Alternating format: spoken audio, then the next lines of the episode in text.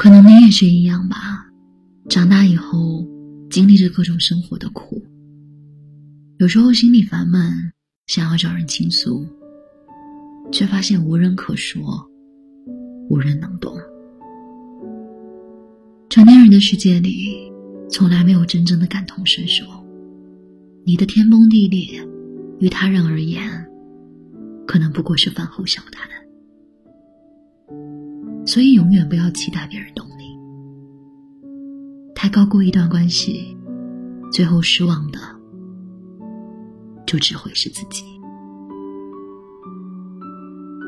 有一句话说：“每个人心里都有一团火，但是路过的人只看到了烟。”你没有经历过别人的生活，不要随意去评价；你不了解事情的真相，不要去指责。他人的遭遇，我们无法感同身受。曾在网上看到一个从抑郁症中解脱出来的女记者，她说在抑郁期间非常煎熬，晚上彻夜难眠，白天无精打采，对什么都不感兴趣。刚开始，她脾气暴躁，情绪不稳，思想焦虑，父母责怪她太作。朋友说他矫情，领导批评他没有责任心。他常被自卑和恐惧包围着，鼓励激不起斗志，看书也静不下心来。地方越热闹，他越坐立不安。他人的一个眼神、一句话，都可能会影响他的心情。后来病情越来越严重了，工作不能正常，生活一片混乱。只好接受心理医生的疏导，配合药物治疗。家人陪伴他出游，才慢慢的摆脱了抑郁症的困扰。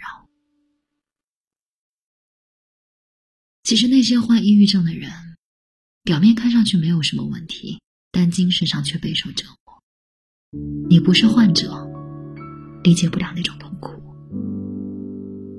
王源在歌里唱：“是否你有看过我？”独自难受的生活，你说天塌下来你会陪着我，可你又如何同感我寂寞？他在现场唱的泪流满面，有人说他借故炒作。他在参赛时真情流露失控，有人说他卖惨，可谁又知道他独自悲伤的经历呢？事情没发生在你身上。就永远无法体会别人的感受。针没扎在自己身上，就不会觉得疼。他人的悲喜，我们未必能感同身受。每个人生活环境不同，经历就不同，层次不同，认知不在同一频道，三观不同，连话都说不到一块儿去。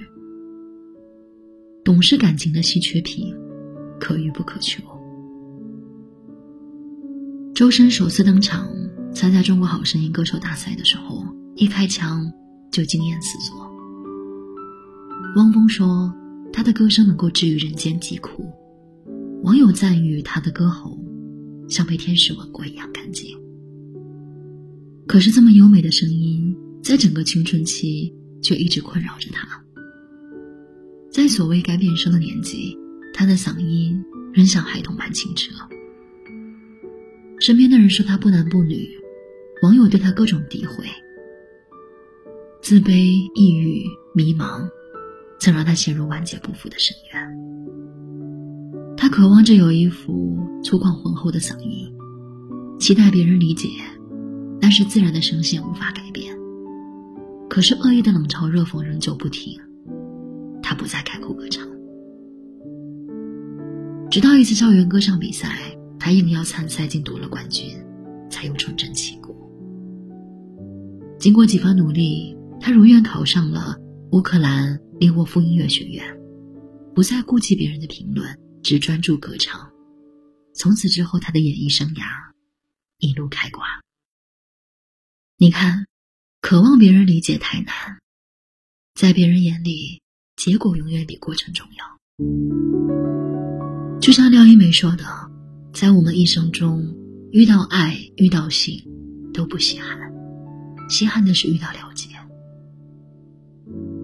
不要把希望寄托在别人身上，不要奢望别人懂你。